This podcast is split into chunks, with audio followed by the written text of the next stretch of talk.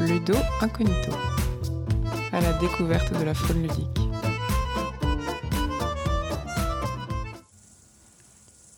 Cela fait déjà presque un an que je parcours les contrées sauvages de Luda Incognita.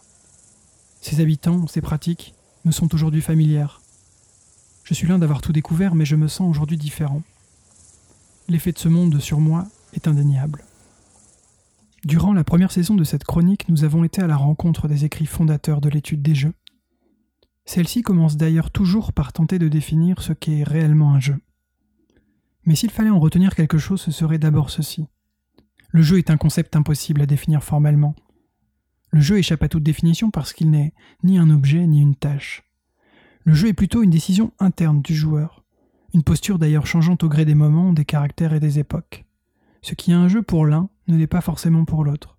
Ce qui est un jeu maintenant ne le sera pas forcément plus tard.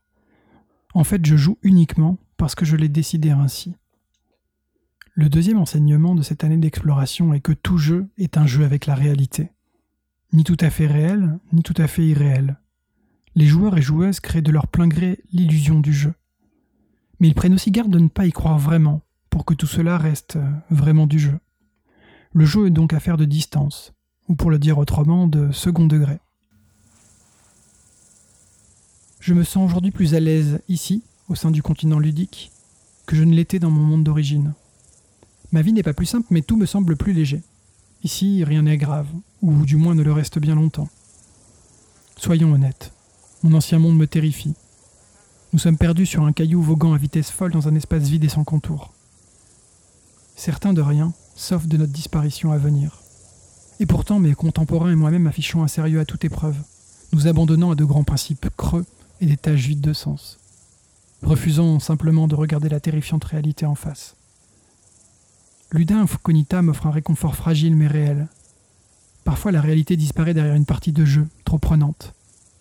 Plus souvent la gravité du monde m'est moins pénible une fois observée sous l'angle ludique. Pourquoi passons-nous autant de temps à jouer et à parler du jeu? Le jeu occupe aujourd'hui une place importante dans ma vie, et sans doute dans la vôtre aussi. Je ne peux pas parler pour vous, mais pour moi, un double mouvement est visiblement à l'œuvre. Tout d'abord, le jeu est une confrontation. Il permet de ne pas prendre les injonctions du monde moderne trop au sérieux. Par sa mise en distance, il interroge les prétendues vérités qu'on nous assène continuellement. En bonne complexité avec l'humour, le jeu veut faire vaciller les certitudes. La mort est inévitable et c'est ça la blague. Cette part du jeu séduit mon esprit d'indépendance.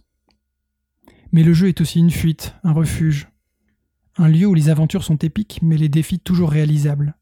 Un lieu que quelqu'un a pensé et il y a judicieusement placé une issue. La mort est moins terrifiante après l'avoir déjà vécue cent fois. Le monde réel disparaît quand je suis pris dans le jeu. Ce jeu-là séduit ma lâcheté.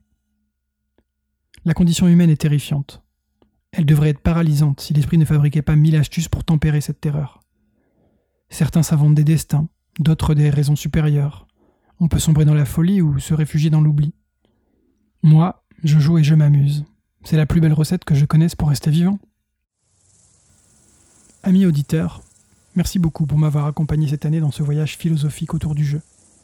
Il y aurait encore tant à dire sur le sujet, mais aussi tellement d'autres domaines du jeu à explorer. On se donne rendez-vous à la rentrée pour un nouveau format, et d'ici là, jouez bien.